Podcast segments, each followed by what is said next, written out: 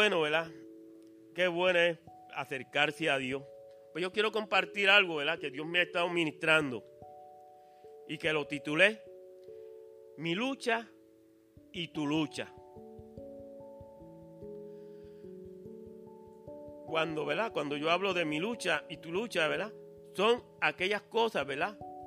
Con las cuales, ¿verdad? Tenemos que lidiar todos los días para mantener nuestra relación íntima con Dios. En Lucas, en el capítulo 4, versos 22 y 28, dice así, y todos daban buen testimonio de él y estaban maravillados de las palabras de gracia que salían de su boca y decían, ¿no es este el hijo de José?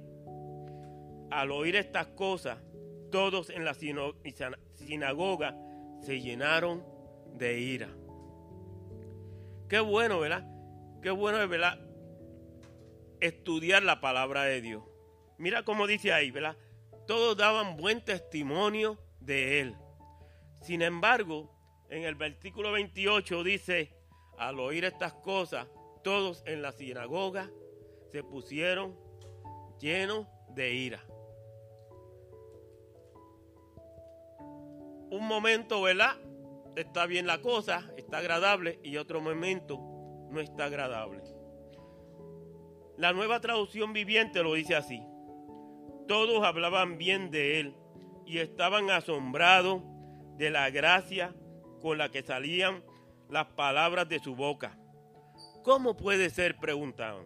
¿No es este el hijo de José? Al, al oír eso, la gente de la sinagoga se puso furiosa. Y la versión Dios habla hoy lo dice así. Todos hablaban bien de Jesús y estaban admirados de las cosas tan bellas que decía. Se preguntaban, ¿no es este el hijo de José? Al oír esto, todos los que estaban en la sinagoga se enojaron mucho. El camino de Dios no es fácil. Porque cada uno de los que estamos buscando a Dios tenemos una lucha constante con el enemigo para poder seguir adelante. Y esto lo vemos en, el, en Efesios, en el capítulo 6, verso 12. Efesios capítulo 6, verso 12, que dice, porque no tenemos lucha contra sangre y carne, sino contra principados contra potestades, contra los gobernadores de las tinieblas de este siglo, contra huestes espirituales de maldad en las regiones celestes. Y la nueva traducción viviente lo dice así. Pues no luchamos contra enemigos de carne y hueso, sino contra gobernadores malignos y autoridades del mundo invisible, contra fuerzas poderosas de este mundo tenebroso y contra espíritus malignos de los lugares celestiales. Y la versión Dios habla hoy lo dice así. Porque no estamos luchando contra poderes humanos, sino contra malignas fuerzas espirituales del cielo, las cuales tienen mando, autoridad y dominio sobre el mundo de tinieblas que nos rodea. Y esto, fíjate, esto fue lo mismo que experimentó Jesús al empezar su ministerio aquí en la tierra. Y Dios mismo permitió eso. Por eso el mismo Espíritu lo llevó al desierto, un lugar solitario, para ser preparado y de ahí resistir la tentación del maligno. En Lucas, en el capítulo 4, versos 1 y 2 dice, entonces Jesús fue llevado por el Espíritu al desierto para ser tentado por el diablo. Y después de, haber ayunado, ayunado 40 días y 40 noches, tuvo hambre. La versión Dios habla hoy lo dice así. Jesús, lleno del Espíritu Santo, volvió del río Jordán y el Espíritu lo llevó al desierto. Allí estuvo 40 días y el diablo lo puso a prueba No comió nada durante esos días, así que después sintió hambre. La nueva traducción viviente lo dice así. Entonces Jesús, lleno del Espíritu Santo, regresó del río Jordán y el Espíritu lo llevó al desierto, donde fue tentado por el diablo durante 40 días. Jesús no comió nada en todo ese tiempo y comenzó a tener mucha hambre. Tú te imaginas una persona en el desierto, un lugar solitario, un lugar donde hay víboras, donde hay serpientes, donde hay muchos reptiles, ¿verdad? muchos animales. Sin embargo, Dios permitió llevarlo al desierto. Para enfrentar al, enemigo, Jesucristo fue preparado en el desierto. ¿Qué implica esto? ¿O qué significa esto? El desierto quiere decir que fue apartado solo, con un solo objetivo, para experimentar que no estaba solo, porque en todos los días en el desierto fue guardado por Dios y el enemigo no, y el enemigo no lo tocó. Tú te puedes imaginar que cómo durmió Jesús si habían víboras, habían escorpiones, habían serpientes, habían culebras y aún así ningún mal lo alcanzó. El Salmo 91, verso 5, dice así, no temerás el terror nocturno, ni saeta que vuele de día. La nueva traducción viviente lo dice así, no tengas miedo de los terrores de la noche, ni de la flecha que se, que se lanza en el día. La versión Dios habla hoy lo dice así, no tengas miedo a los peligros nocturnos, ni a las flechas lanzadas de día. Entonces, ¿en dónde descansó Jesús? ¿Cómo se cubrió del sol? ¿Cómo se cubrió del terrible frío que contrasta contra el calor del día? Pues el Espíritu de Dios lo cubrió y él no sufrió nada porque Dios tenía un propósito en su vida, así como lo tiene contigo y conmigo. Pero entonces, ¿qué puso Jesús de su parte para salir, para salir adelante? Porque Él puso algo. ¿Qué puso Jesús para salir adelante?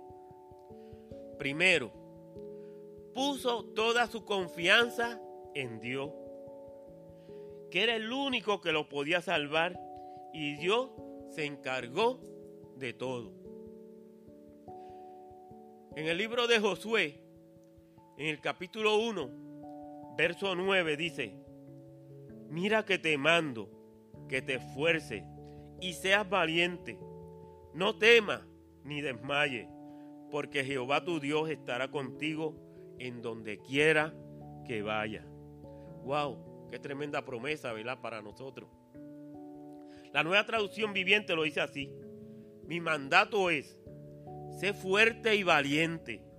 No tengas miedo ni te desanime, porque el Señor tu Dios está contigo donde quiera que vaya. Y la versión Dios ha hablado y lo dice así. Yo soy quien te manda que tengas valor y firmeza.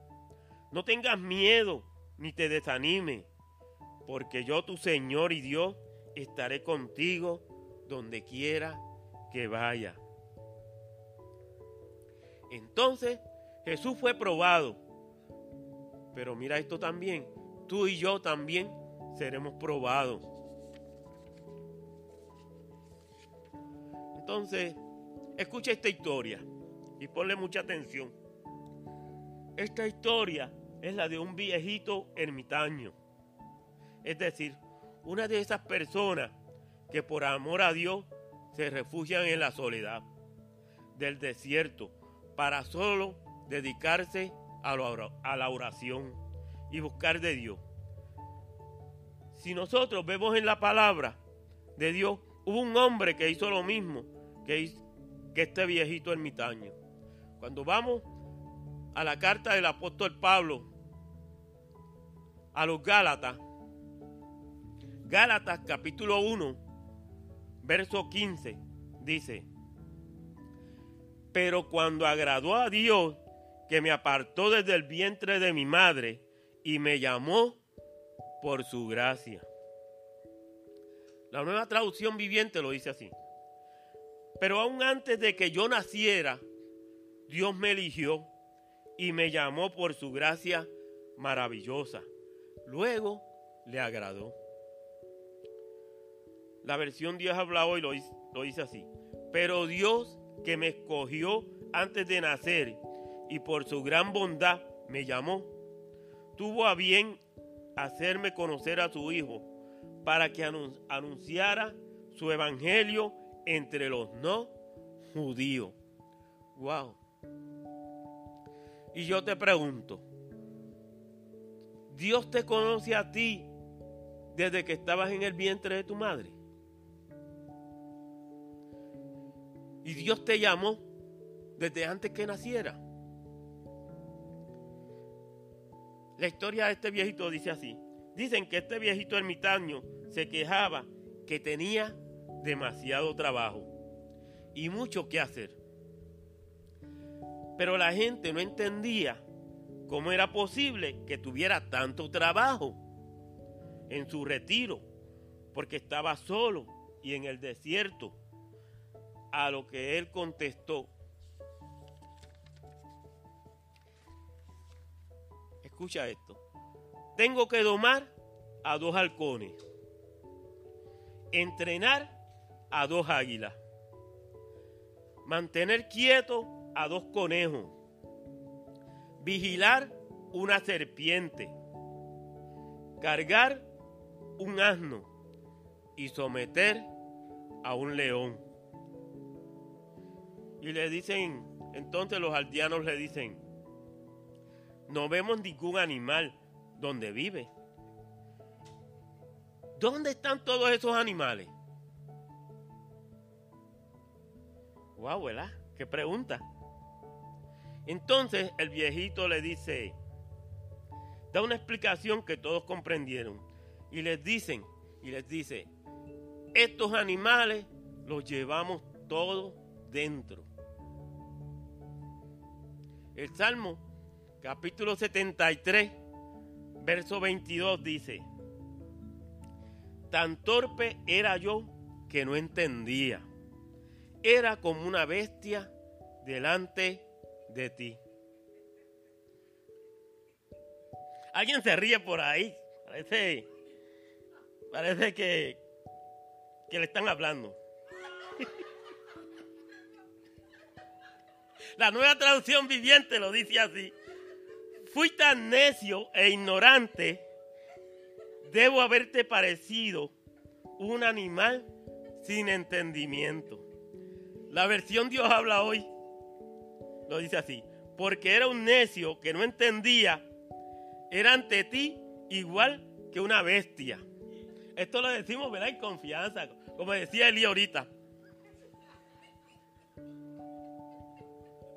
Eh, los dos halcones, mira, mira mira esto, los dos halcones que hay se lanzan sobre todo lo que se les presenta, bueno y malo. Tengo que entrenarlo para que solo se lancen sobre presa buena. ¿Tú sabes lo que significan estos halcones? Estos halcones son mis ojos. Mateo capítulo 6, versos 22 al 23. Mateo capítulo 6, versos 23, 22 al 23 dice, la lámpara del cuerpo es el ojo. Así que si tu ojo es bueno, todo tu cuerpo estará lleno de luz. Pero si tu ojo es maligno, todo tu cuerpo estará en tiniebla. Así que si la luz que en ti hay es tiniebla, ¿cuántas no serán las mismas tinieblas? Y esto, todo esto Dios me lo ministró a mí, así que yo me lo apliqué a mí mismo. La nueva traducción viviente lo dice así. Tu ojo es una lámpara que da luz a tu cuerpo. Cuando tu ojo es bueno, todo tu cuerpo está lleno de luz. Pero cuando tu ojo es malo, todo tu cuerpo está lleno de oscuridad. Y si la luz, si la luz que crees tener en realidad es oscuridad, qué densa es esa oscuridad. La versión Dios ha hablado y lo dice así. Los ojos son la lámpara del cuerpo. Así que, que si tus ojos son buenos, todo tu cuerpo tendrá luz. Pero si tus ojos son malos, todo tu cuerpo estará en oscuridad. Y si la luz que hay en ti resulta ser oscuridad, que negra será la oscuridad misma. Entonces, ¿qué significan las dos águilas? Las dos águilas con sus garras hieren y destrozan. Tengo que entrenarlas para que solo se pongan al servicio de Dios y ayuden sin herir. Y las dos águilas significan, son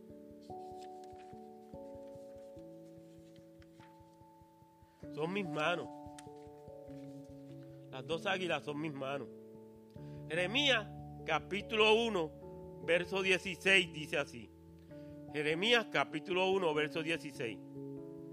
Y a causa de, todo su mal, de toda su maldad, proferiré mi juicio contra los que me dejaron e incensaron a, Dios, a dioses extraños y la obra de sus manos adoraron.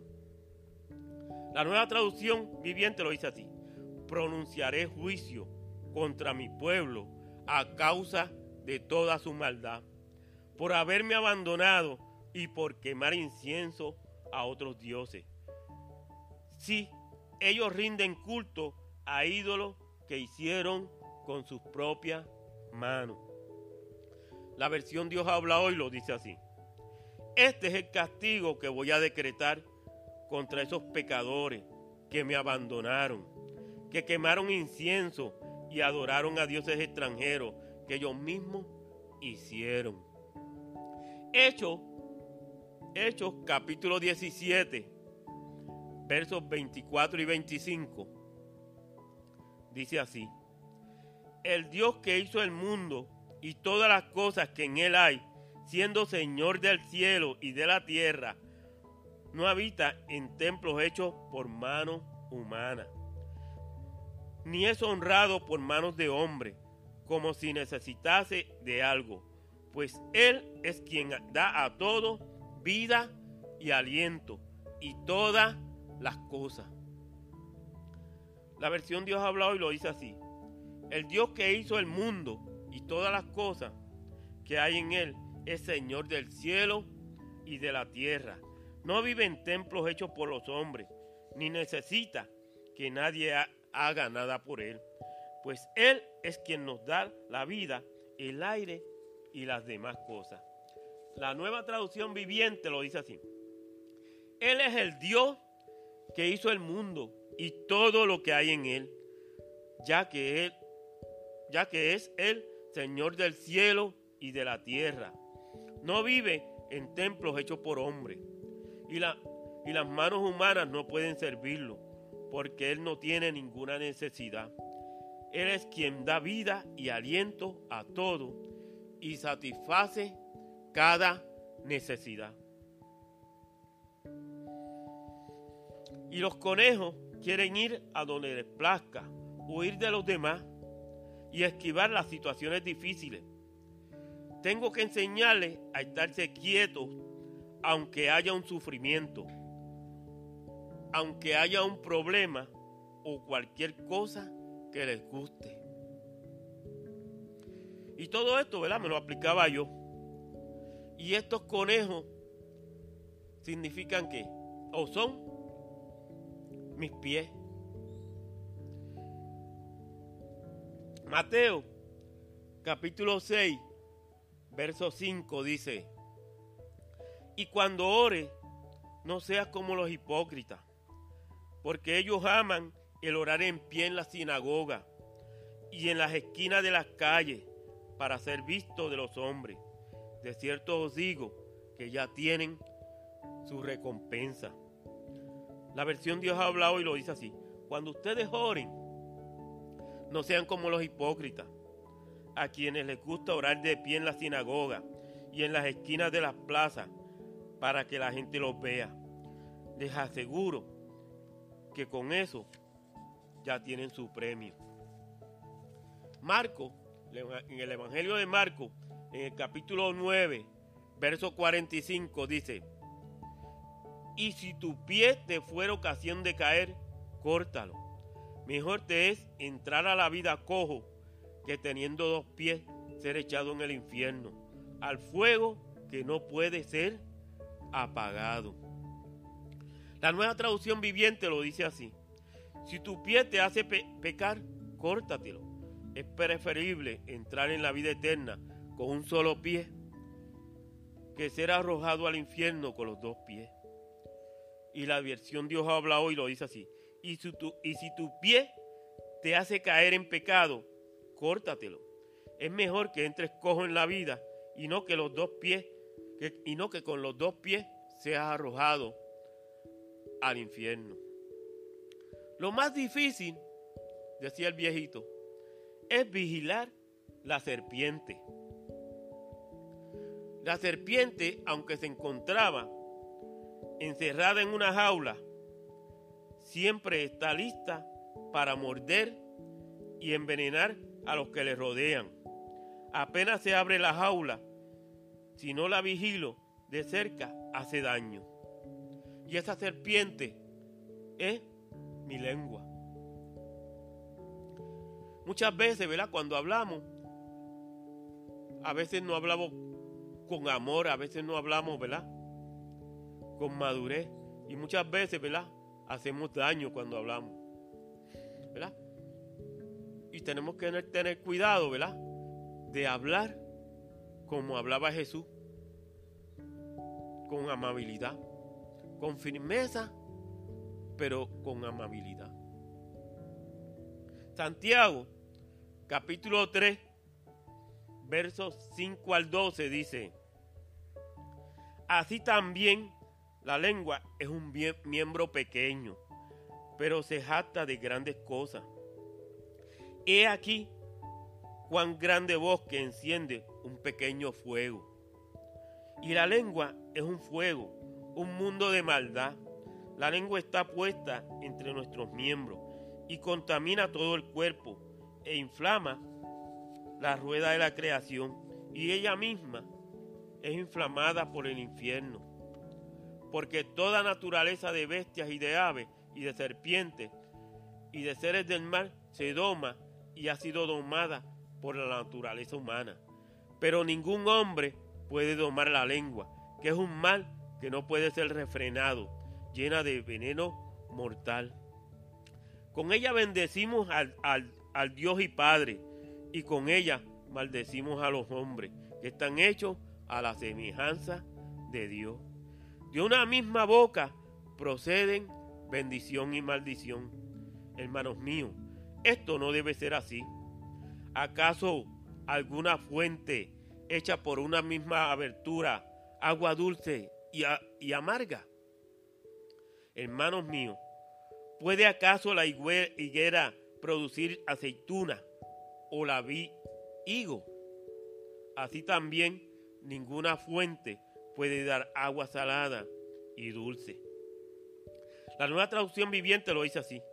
De la misma manera, la lengua es algo pequeño que pronuncia grandes discursos.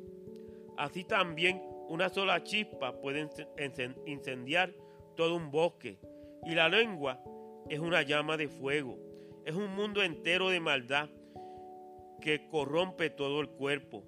Puede incendiar toda la vida porque el infierno mismo la enciende. El ser humano puede domar toda clase de animales, aves, reptiles y peces, pero nadie puede domar la lengua. Es maligna e incansable, llena de veneno mortal. A veces alaba al Señor y Padre y otras veces maldice a quienes Dios creó a su propia imagen. Y así la bendición y la, y la maldición salen de la misma boca. Sin duda, hermanos míos, eso no está bien. ¿Acaso puede brotar de un mismo manantial agua dulce y agua amarga? ¿Acaso un higuero, higuera puede dar aceituna o una vid higo? No, como, como tampoco puede uno sacar agua dulce de un manantial salado. Entonces seguía diciendo el, el viejito, el burro es muy obstinado, no quiere cumplir con su deber, pretende estar cansado siempre y no quiere llevar su carga de cada día. Este burrito es mi cuerpo. En Gálatas, en el capítulo 6, versos de 2 al 5, Gálatas capítulo 6, versos de 2 al 5 dice, sobrellevad los unos las cargas de los otros y, y cumplid así la ley de Cristo. Porque el que, el que se cree ser algo, no siendo nada, a sí mismo se engaña. Así que cada uno someta a prueba su propia obra y entonces tendrá motivo de gloria, de gloriarse solo respecto de sí mismo y no en otro, porque cada uno llevará su propia carga. La nueva traducción viviendo, viviente lo dice así. Ayúdense a llevar los unos las cargas de los otros y obedezcan de esa manera la ley de Cristo. Si te crees demasiado importante para ayudar a alguien, solo te engañas a ti mismo. No eres tan importante. Presta mucha atención a tu propio trabajo, porque entonces obtendrás la satisfacción de haber hecho bien tu labor y no tendrás que compararte con nadie. Pues cada uno es, es responsable de su propia conducta. Wow, qué tremendo, ¿verdad? Marcos capítulo 8, verso 34 dice, Marcos capítulo 8, verso 34 dice, y llamando a la gente y a sus discípulos les dijo, si alguno quiere venir en pos de mí, niéguese a sí mismo y tome su cruz y sígame. La versión Dios habla hoy lo dice así. Luego Jesús llamó a sus discípulos y a la gente y dijo, si alguno quiere ser discípulo mío, olvídese de sí mismo, cargue su cruz y sígame. Mateo capítulo 11, verso 28. Mateo capítulo 11, verso 28 dice, venid a mí todos los que estáis trabajados y cargados, y yo os haré descansar.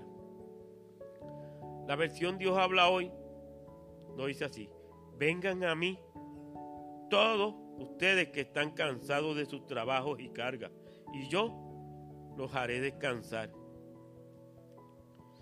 Finalmente el viejito dijo, necesito domar al león. Quiere ser el rey. Quiere ser siempre el primero. Es vanidoso y orgulloso. Y este león es mi corazón. Wow, qué tremendo, ¿verdad? Jeremías capítulo 17, verso 9 dice, engañoso es el corazón más que todas las cosas y perverso. ¿Quién lo conocerá? La nueva traducción viviente lo dice así. El corazón humano es lo más engañoso que hay y extremadamente perverso. ¿Quién realmente sabe qué tan malo es? La versión Dios habla hoy lo dice así. Nada hay tan engañoso y perverso como el corazón humano. ¿Quién es capaz de comprenderlo? El Salmo, capítulo 51, verso 10 dice, Cree en mí, oh Dios, un corazón limpio y renueva un espíritu recto dentro de mí. La nueva traducción viviente lo dice así. Cree en mí, oh Dios, un corazón limpio y renueva un espíritu fiel dentro de mí. La nueva versión, la, la versión Dios habla hoy lo dice así. Oh Dios, pon en mí un corazón limpio. Dame un espíritu nuevo y fiel. Y qué bueno, ¿verdad? Es cuando nos acercamos a Dios con corazones sinceros, corazones con hambre y sed de Él, porque Él nos ministra. Y esto, ¿verdad? Dios me lo ministró estando, ¿verdad? Yo en bien preocupado porque, ¿verdad? La semana pasada, pues, hicieron unas modificaciones al, sistema de computadora del municipio y esas nuevas aplicaciones han creado unos problemas bien grandes. Porque lo que podíamos hacer en 20 minutos, ahora nos tarda dos horas, a veces un día.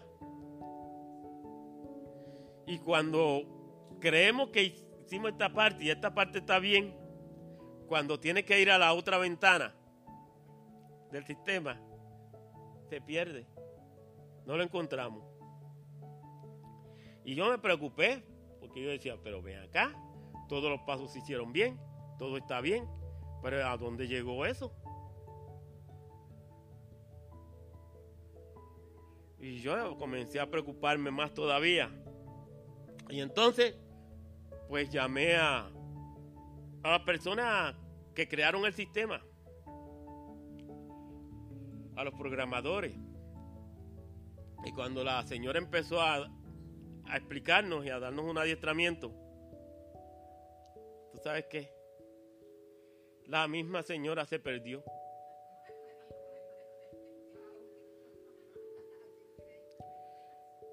La misma señora, bueno, cuando ella decía, pero mira, no sé qué está pasando en el sistema porque esto es así, así, así, y no sale como es. Bueno, entonces ahí fuimos a cancelar una, una orden con ella. Hizo los primeros pasos. Cuando fue al tercer paso, ni para adelante, ni para atrás, ni nada. Nada salía. Yo decía, bueno, si esto es con ellos, que son los programadores, nosotros estamos bien. La verdad es que, mira, en la semana completa te puedo decir, en cinco días, cuando en un día hacíamos 30, 40, hasta 50 órdenes, en una semana hicimos cinco órdenes. Yo me quedé, lo que hice fue orar allí mismo, donde estaba en mi escritorio. Lo que hice fue orar, orar y orar. Y Dios me ministró esto. Entonces, concluyendo, Dios con su palabra nos limpia de toda contaminación que hay en el mundo, pero debemos permanecer en ella, porque su palabra es vida para los que la oyen y medicina para todo su cuerpo. Proverbio capítulo 4, versos 20 al 22 dice, Hijo mío, está atento a mis palabras, inclina tu oído a mis razones. No se aparten de tus ojos. Guárdalos en medio de tu corazón, porque son vida a los que la hallan y medicina a todo su cuerpo. La nueva traducción viviente lo dice así. Hijo mío, presta atención a lo que te digo. Escucha atentamente mis palabras. No las pierdas de vista déjalas llegar hasta lo profundo de tu corazón, pues traen vida a quienes las encuentran y dan salud a todo el cuerpo. La versión Dios habla hoy lo dice así. Atiende a mis palabras, hijo mío. Préstales atención. Jamás las pierdas de vista. Grábalas en la mente. Ellas dan vida y salud a todo el que las haya. Para terminar la historia, la historia del municipio, pues el adiestramiento era virtual. Y como no se pudo hacer nada, pues yo le pregunté a la señora, estaba dando el adiestramiento,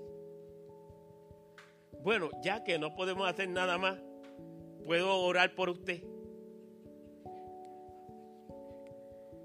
Y la señora me dijo, oye, es la primera vez que alguien me dice eso. Pero sí, ora por mí. Ora por mí porque esto no tengo paz. Esto me ha causado una preocupación bien grande. Y entonces empezamos a orar por ella. Y cuando yo terminé de orar, ¿qué Dios hizo? Yo no sé. Porque ahí se fue la luz también allá, donde ya estaba. Ahí se fue. Yo sé que en mí Dios hizo algo. Porque la preocupación que yo tenía se fue. Yo tenía una paz bien grande en mi vida. Y yo, yo dije, yo hice lo que tenía que hacer. Oré por ella, olvídate. Pues y Dios me dio paz a mí. ¿Qué pasó con ella? Pues a lo mejor mañana, ¿verdad? Cuando la llame para ver si consiguió la solución, pues me enteraré qué pasó. Pero qué bueno, ¿verdad? Qué bueno que como decía Eli, pues nos estamos riendo, ¿verdad? Qué bueno. Es por eso, perdona que te haya cogido ahorita. Estamos en familia. Concluyendo, es por eso que siempre debemos estar siguiendo al autor y consumador de nuestra fe, a Jesucristo nuestro Señor y Salvador. Amén. Vamos a inclinar nuestro rostro. Vamos a inclinar nuestro rostro.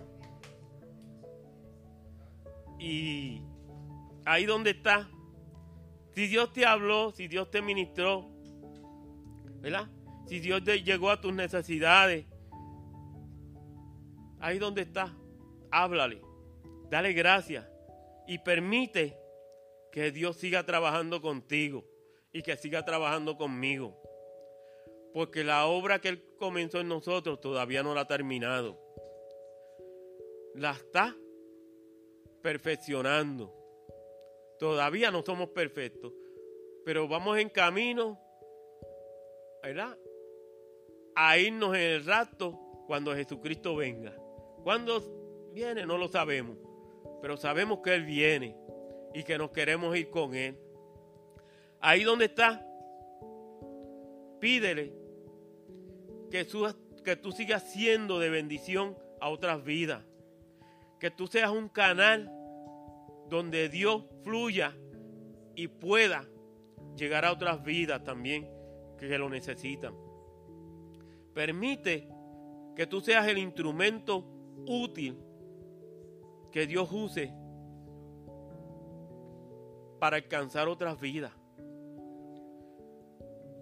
Porque la gloria es de Dios, no es de nosotros. Él es quien nos permite, ¿verdad? Por su misericordia, llevar su palabra a otras vidas. Y qué bueno, ¿verdad? Qué bueno que lo podemos hacer. Y qué bueno es, ¿verdad? cuando podemos tener esa relación bien íntima con Él para que Él siga fluyendo a través de nosotros. Amén. Pues oramos. Padre Santo y Padre Bueno, venimos ante ti, Señor, reconociendo, Señor, que cada día te necesitamos más, Señor. Que cada día, Señor, Padre, Padre, es un día, Señor, donde podemos darte gracias, Señor. Es un, es una nueva oportunidad, Señor, para acercarnos a ti, Señor, para que tú sigas fluyendo a través de nosotros, Señor, y alcances, Padre, más vidas para ti, Señor, porque tú eres grande y hacedor de maravilla, porque sin ti nada podemos hacer, Señor. Somos más que vencedores por medio de aquel que nos amó. Gracias, Señor, por mis hermanos, Señor, Padre Santo. Padre, porque, Señor, tú los amas, Señor, y yo los amo, Señor, pero tu amor es más grande por ellos, Señor, Padre Santo. Bendícelos, Señor. Ayúdalos, fortalécelos, Señor. Ayúdanos a seguir adelante, Señor, caminando contigo, agarrados de ti, Señor, para que tú sigas, Señor, Padre, obrando y perfeccionando la obra que comenzaste en nosotros. Ayúdanos, Señor, Padre, a ser parte partícipes, Señor, de lo que tú quieres hacer, Señor, Padre, de la obra tan grande que tú quieres hacer, Señor, Padre, que podamos, Padre, Padre, llegar, Señor, a donde tú quieres que nosotros lleguemos, Padre, para la gloria tuya, Señor. Y todo, Señor, Padre Santo, lo dejamos en tus manos, Señor, porque lo que está en tus manos nadie lo arrebatará. En el poderoso nombre de Jesús. Amén, Señor, y amén.